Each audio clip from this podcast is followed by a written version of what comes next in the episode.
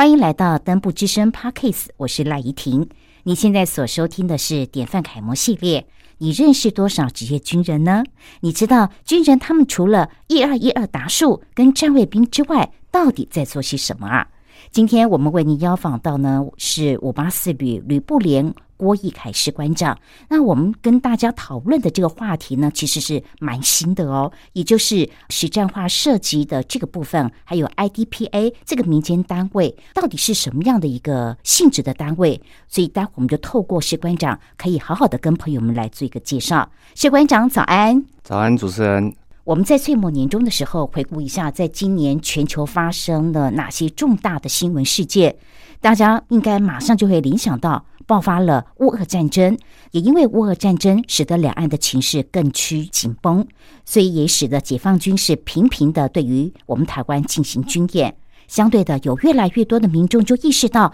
民防的重要性，开始出现了像是壮阔台湾后盾计划。黑熊学院以及台湾民团协会这些组织所提供的战伤救护、认知作战等等的民防课程。那谢官长，我想请教一下，如果我们想要强化射击训练这个领域的话呢？诶，有哪一些推荐的机构可以让我们的听众朋友们或我们的部队官兵进一步的认识啊？像我自己是在外面接触到是极光训练公司，它其实是有很多的退伍军人。然后所组成的，因为他们原本自己就有射击跟战斗的兴趣，所以他们也是自己到美国考取证照，然后回来台湾开班授课，参加过 IDPA 的一二三级赛，然后还有新手的训练课程，持续的接触，兴趣越来越大，所以之后我就考取了他裁判的证照。哇，士官长。你很厉害耶，还取得他这个相关的证照。那我也很好奇，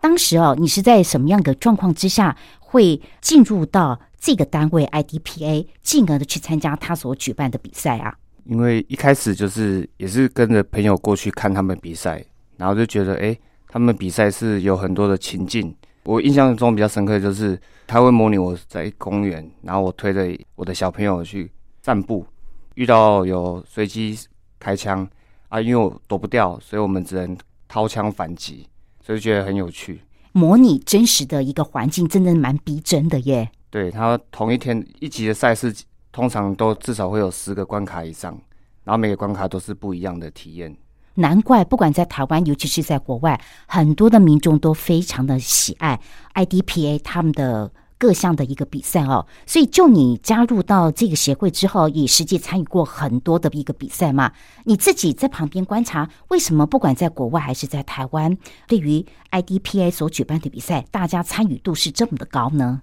因为其实，在民间，其实很多人都对军事方面很有涉及，方面很有兴趣。然后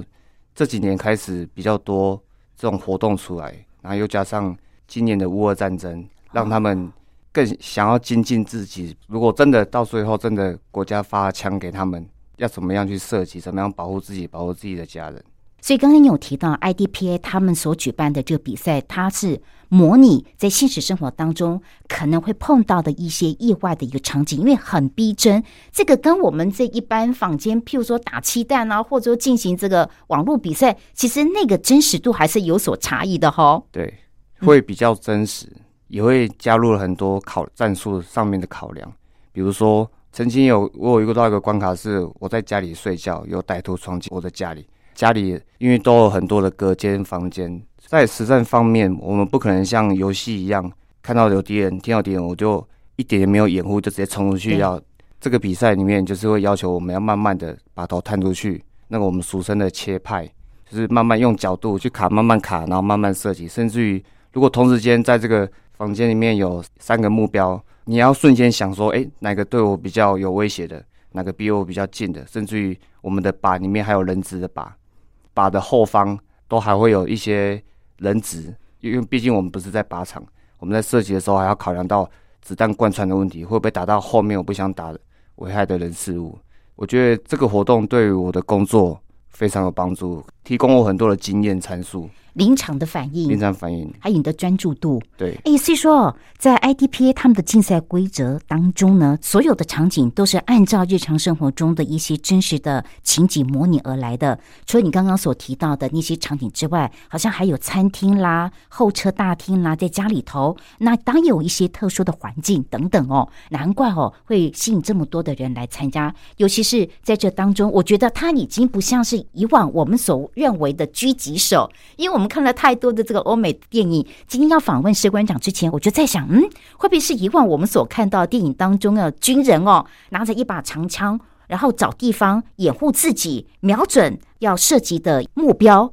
可是我发现并不是诶，所以啊，在这个实战化的设计来讲的话，对于 IDPA 他们所提供这方面的一个技能，我觉得好像能够帮助我们军方的一些官兵弟兄在实战化的射击，是不是也蛮大的啊？对，因为其实我们今年开始推的实战化射击训练里面，我们就是用一个板子，不再像以前永远都是六发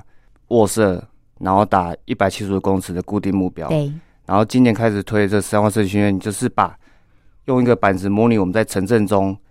常会遇到的一些障碍物，然后掩护自己，相对之下暴露自己身体比较少部分在外面，然后实施对目标实施快速的反应射击。在我们以前读书的时候，我们上军训课就要参加那个打靶那样的一个训练哦，所以我也很好奇耶，因为毕竟这个训练已经行之多年了，据我所知也是在今年好像是做一个很大的一个调整，为什么会有这么大的一个改变啊？因为现在国际情势的改变，然后民众一直觉得说我们的国军都停留在很久之前的射击训练方式，所以今年才推出这个实战化射击训练，比较贴近实战。叶凯士馆长，因为你在这个领域来讲哦，你是非常的专业，所以一定是找你这位种子教官来教导我们的袍泽嘛。能不能跟大家来分享？所以当你进入到部队来教这些官兵弟兄来进行实战化射击哦，他们通常会碰到什么样的一些问题，或者在提问的时候，他们会询问你哪些问题呢？以往大部分我们所接触到的训练都是趴着，对然后对固定一个目标实施射击。然后现在实战化射击训练区分为三个姿势，你可能要先趴着打完十二发，然后十二发分别为正前方会有三个目标，你要有由左打到右，有右再由右打到左。打完的时候自己换弹夹，哇，换完弹夹之后上膛，然后变换关保险，变换下一个姿势，看发现目标，然后再继续射击。训练的过程当中做的完成度蛮高的呢。其实大家都已经习惯了以前长官所说的，叫我们慢慢打。嗯，但是其实，在现在战争的大部分都是在城镇作战当中，我们与敌接触的距离会相对来讲比较短，所以大我们大部分都是枪口瞄起来，对到就打，所以我们才这个才叫做快速反应。因为大家的训练已经习惯习惯说，我一发一发慢慢瞄准，慢慢打，这样子就会超过时间，因为这个是有时间限制的。对，诶，跟以往我们所接受的那个射击的训练真的是截然的不同诶。而且你刚刚我们有谈到，现在所谓的实战化的射击哦，由以往的那个打靶的长枪，现在变成是一个短枪了，是不是？一个类似手枪，没有一样都是一样是长枪哦。对，哦，我知道了，因为我看到的那个画面是有学员参加了就是 IDPA 啦，其实应该是说，我们的科目它有分很多个科目，特战单位跟特勤队他们才会用到长短枪互换，但是我现在目前为止还是都是配发单一武器，所以我们都大部分的也是一样都是用步枪打哎，我没概念，就是长枪，长枪，对对长枪。哦，但是比我们以前打靶的那个枪又短了。呃，是因为以前打的叫做六 K two，然后现在国军已经几乎大部分的部队都已经换发到 T 勾幺步枪。你真的还蛮先进的耶！你走在我们很多国军部队的好前几步哦，哇，在我们还没有改变整个这个训练的内容之前，你就已经是领先了好几步哎。所以，当你第一次看到或者是在教导这些国军官兵在进行这个实战化的一个设计的时候，你们谈谈当时你的心情呢？其实我一开始接触这个时候，我是蛮嗯肯定说，哎、我们终于不再像以前一样，永远都只能趴在那边，然后打一七五，因为敌人不可能只在固定的距离，一定是跑来跑去，甚至于我们也要持续的去追瞄他，瞄准他，然后射击他，所以加又加上弹药发数的增加，从六发增加到三十六发。哇，就像以前讲的，很多民众都说我在当兵当一年，可能永远都是有打六发嗯就没了。当兵这一年期间只打过六发，可是我们现在一次射击就可以打三十六发，然后如果有时间的话，可以多打几次。那这样子，我觉得我们的国军官兵，尤其是喜欢一些军事的武器的弟兄来讲的话，其实会蛮喜欢这样的一个转变哎。所以以你来讲话，因为你是种子教官，在这个领域来讲也是表现非常的杰出，所以啊，我们要精准做好这个实战化的一个设计。你觉得有什么样的一些建议可以提供给我们官兵弟兄或听众朋友来分享呢？有哪些什么标准动作，或者说应该要注意到的一些事项呢？任何的射击方式都没有一定的标准，嗯，主要是要在让你要自己最舒服的姿势下去射击。这个我觉得太笼统，最舒服的姿势，呃，我们能不能换？好，好最舒服的姿势，如果以你来讲，你什么样是最舒服的姿势？以往国军都会为了部队完整性的关系，他会要求我们的弹带可能扎在同个地方，但是其实呃有些人是左撇子，有些人是右撇子，他用起来就是不顺手。然后在其实，在实战化射击训练的时候，就会提到说，你可以依照你自己的习惯的方式下去做你弹药的，看你想要弹带放在哪边，你的配置是可以随着你自己而改变。所以他没有说一定有一个制式的一个配备的位置就对了，就是因人而异啦你。可以自己调整。那你为什么能够在很短的时间之内，能够精神专注的打完这三十六发，而且都可以击中目标呢？你有没有什么秘诀啊？因为你视力哈、还是你花很多的时间练习？之前在外面接触到机关训练，我就有参加相关的课程。你刚刚说外面的机关是不是就刚刚我们提到的 IDPA 呃，没有激光训练，激光训练是？激光训练。我其实，在之前很久之前就有参加过他的很多的课程，嗯，前前后后也快十年了吧。哇这么久啊陆陆陆陆续续，因为他有都有推出很多新的课程，嗯然后甚至于他就算今天他比如说他有战术手枪，然后战术步枪，前阵子才又再回去复训过一次，因为他们说之前教的跟现在已经又进步了，然后他们去美国学完回来的时候，又再重新开一个班，他会一直随着国外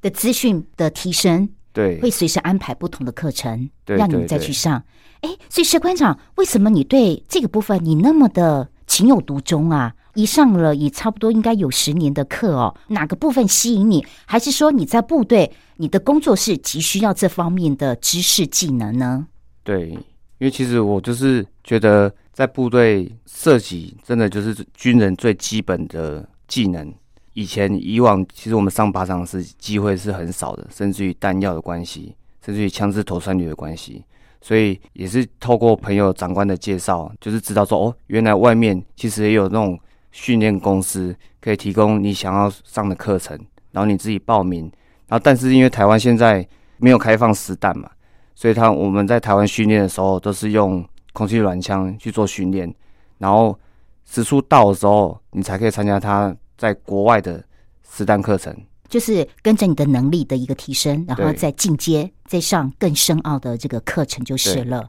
哦，难怪我在那个影片当中看到的是一个女生，她拿的就是手枪、空气软枪，空气软枪，现在进步到连女生都可以参加了呢。所以我觉得全民国防哦，真的是不分性别，只要是有兴趣，然后你能力够的话，可以不断的一个攀升自己的一个能力。然后在一段资料当中，我也看到你有这个经历，我觉得也蛮特别的耶。因为你本身在这个领域是学有专精，所以啊，我们要进行实战化设计，一定都要找我们的郭义凯士官长去教他们。然后你曾经教到的是空军的飞行官呐、我在想我有没有看错资料啊？空军的飞行官也要接受这个训练啊？对，因为他们毕竟他们长时间在做飞行训练，很少在做射击方面的训练。那时候是因为他们刚好好像就是有抽中检测，所以他们的长官才把他们带我们陆军的单位，嗯，希望我们去协助他们，然后教导他们怎么样快速的上手。你当初看到那一群空军的飞官，你自己有没有吓一跳啊？从来没有碰到过这样的一个学员对，而。且他们还是穿飞行服哇，好帅哦！很少会，我们很我们我们是士官，很少会教到军官。对，就那次一次，他们连队长一个上校带队，哇然，后也有很多的中校、少校，嗯甚至于尉官，都在那边听我怎么哇说。哎，你会不会好紧张啊？其实不会，因为一开始一定会紧张，嗯因为毕竟是教自己的长官，其实是这么高阶的长官。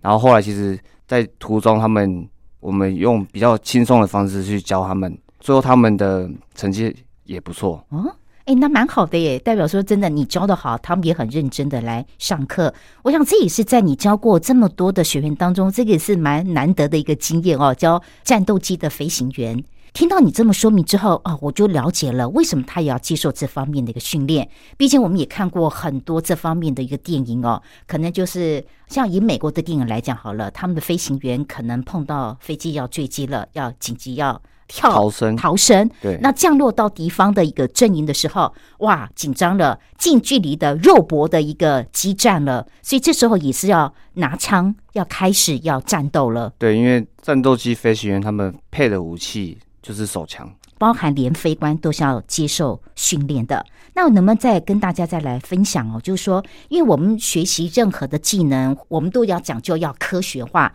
因为你唯有提出科学化的依据、数据，你才能够说服大家，在部队实施的一个设计化，我们用一个比较科学化的一个技巧，举一些例子跟大家来做分享呢。例如说，以前在刚下部队的时候，我们的学长跟教官都教我们说，用眼睛，用右眼去瞄准，得用右眼去看那个，看那个张孔跟准心。对。但是其实我在外面上课之后，才发现每个人的主视力眼跟辅助视力眼是不同的。对。有些人在左边，有些人在右边。但是以我自己国外的那个老师，他真的就是左眼是他的主视力眼，所以我那时候知道这个东西的时候，有很多弟兄他的射击打不好，我都把它加在旁边，然后用一些简单的方式先确认它的主视力眼在哪边，然后最后真的蛮多都发现，其实他主视力眼明明是在左边，但是因为我们都以前都以往都要求他们用右边去瞄准，那我能不能请教您？譬如说，你刚刚有讲，我就尝试着，可是我只会扎左眼呢、你叫我用左眼去看那个主视窗，我没办法呃，呢。其实这个有很很简单的分辨的方式，就是我们先把手两只手这样子形成一个圆圈圈，好，然后朝你的前面对准一个目标，把那，个目标放在中间，两只眼睛张开哦，好然好，后你先闭左眼，再闭右眼，我右眼闭不下，我没有办法，我只能够闭左眼。就是你你就会发现东西不会跑掉，那个眼睛就是你主视力眼，哦，了解，这个是最简单，就是会偏差很严重。了解。对，诶，所以说很多人不晓得这个部分，所以往往在测试或训练的时候，成绩都不理想。哎，对对对，你帮他们找到症结点了。对所以这就是其中一个科学化的依据。嗯，对，还有没有其他的例子？比如说镭射子弹，就是以往我们在分析射手新手打不好的原因，我们都会只会跟他说：“哦，你的呼吸没有调好，你可能会急扣。”但是这在对于新的射手，甚至于新兵，他们来讲是很抽象，他们根本不知道我们在说什么。然后又加上在靶场上面，大家都会比较严肃，就会变成他们害怕被我们骂，继续骂下去。他们就说：“有有有，我知道了。”对，但是枪里面放进去镭射子弹的时候，它会投射出红色的镭射光，就会让射手很明显地知道说，我们当教官会比较好跟他解释说，我在呼吸吸的时候，胸口里面有气，所以我的枪管是会往下的，对，然后慢慢吐气就持平，持平的时候憋气射击，继续把气吐完，枪口继续往上，比较让他们有画面，可以知道说我们现在讲的是什么东西。等于说操作者他也能够看到光镭射管投放出来的那个子弹对的位置，对吗？这样子把它具体化，彼此都看得到，这样子这就是科学化的一个依据数据了。这些技能哦，就是与日俱增啦。我们吸收在国外的一些知识，然后透过你们的一个种子教官，然后再带到部队，跟我们所属的官兵来做个介绍，这真的是可以大大的提升我们实战化的一个设计耶。所以对于我们国军来说的话，实战化的涉及这个领域哦，因为今年真的才刚刚做一个调整，所以你是怎么看待这样的一个调整呢？因为其实刚开始推广还是有很多需要改进的地方。譬如，因为我们我们现在所推的实战化设计，虽然运用到木板，但是我们都现阶段我们只用旁边的一些边边角角去设计。其实我们那个障碍板在国外叫九洞板，九洞板就是它整个板子上面会有九个不同有长方形斜的长方形，有左斜右斜，也有不同高低的正方形，甚至于在最下面的三个洞，其实它都是在最下面三个洞是在模拟我们在城市中，我们比如说拿车子当掩护的时候，我不可能趴着打，我一定要侧身的打。对，就是那个板子，就是模拟各种姿势、各种你会你可能会遇到的掩护的掩体去上面做设计。希望以后可以开放，说让我们从那个九个洞里面去尝试看看不同距离的目标，甚至于设计的发数。等于说，我们的设备不断的提升，所以我们现在国军哦，就是进行实战化的设计来讲的话呢，它不限在室内，室外也可以进行吗？呃，其实我们大部分都在室外，因为国军比较少有室内的靶场。对，哦，这有跟我看。呃，就是一些戏剧，他们都会戴上那个，呃，那个那个讲会戴上面罩，还有戴上耳塞哦，然后在室内进行那个标靶的那个射击，那个又不一样。对，那个又不太一样。哎，所以这方面这个领域真的是还蛮专业的，难怪对于我们郭义凯士官长来说的话，接触了不管是实战化的设计，还是你上民间的 IDPA，以及刚刚有提到的。相关的课程极光训练，真的对于你在设计这方面来讲，帮助非常非常的大。在吸收了这么多的专业技能之后，我相信你应该对于这方面来讲有一个很大的责任吧。希望能够让部队的袍泽有越来越多的人接触这方面的领域。最近这几次的一个训练来说的话，他们的回馈回响如何呢？弟兄其实常常跟我说说，哎，孙孙长，为什么你每次？射击都可以打这么快又这么准，以手枪来说好了，我们都是五发，一发一发慢慢打。然后因为我们在平时训练的时候是不限时，希望大家先让子弹上靶。但是同一波在射击的时候，可能他们才开不到第二枪，我已经五枪都打完。哇，你怎么那么快啊？对，就是因为已经习惯了，对，本能了。我一直告诉自己说，在作战的时候，敌人不会在那边等我。正常的人看到敌人看到枪。拿出来指向他的时候，就一定会一直乱跑。对，所以我会要一直要求我自己的速度要慢慢提升，甚至于的设计的精准度跟弹着的密集度。大家刚接触这个部分实战化的一个设计哦，一开始当然没有办法像跟士官长有那么好的一个成绩，但是我还是要帮我们官兵弟兄来挖掘，你能够达标，然后做的这么好，你一定有小配包，或者你能不能告诉我们，你一开始你是怎么训练的？除了在靶场上面。训练外，其实有在很多时候，我们可以拿空枪来练习。就像以前很常在电视上面看到，枪放上面放了一块硬币，甚至于放了一颗弹壳，然后让它保持成击发状态。我们瞄准扣音扳机。如果你是一一个很稳定的射手，你应该扣音扳机那一刹那，你的硬币或者是你的弹壳是不会掉到地上的。有这样子去慢慢训练，而且现在台湾其实做。空气软枪在世界是非常知名的，现在的枪都越做越拟真。虽然它只是一样是用瓦斯、用气体去做动，不是用火药，但是它里面的结构让你拿到这把枪，你会觉得说，它虽然打起来除了声音以外，其他的操作方式跟它的后坐力都跟真枪很像，相似度真的几乎是百分之百了。对，那这样的一个软式手枪安全性够高吧？所以我们在射击的时候，都会要求所有人都要戴上合格的护目镜，就是为了防止我们在平时训练，像以 BB 枪来讲，会打到眼睛，可能会让眼角膜受伤。但是我们在实战射击训练的时候，我会要求我们连上的的所有人都要把护目镜戴起来，不是为了要防弹，是为了防止弹药子弹在激发爆炸所产生的金属碎屑跟火药残渣会喷到眼睛里面，造成。不可逆的一些伤害，所以说，即使在进行我们实战化的一个设计，但是还是要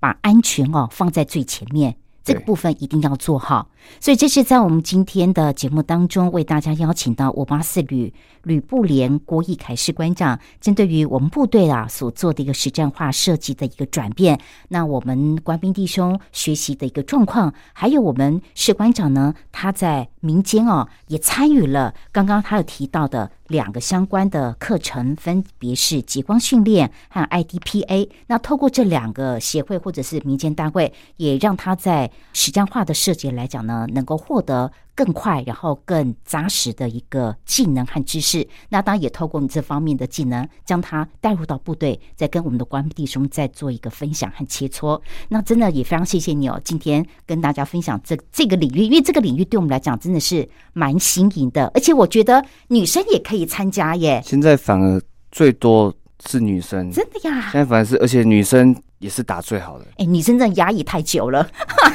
因为他们没有接受过就是传统的军事军事的训练，他们反而是一张白纸，然后所以我们教导他们一些嗯比较科学的射击的方式，他们会比较容易接受。像男生的话，通常男生就是会一直回想说，哦，我以前在当兵，长官就叫我要全身用力，把枪用紧。其实你全身用力，一直想要追求说我要把枪支固定稳定的时候，我们反而是会让这支枪一直在晃动，因为肌肉在用力的时候就是会晃，但是我们在射击射击的时候是完全感觉不出来，旁边的人就非常明显，他说你握得太用力了。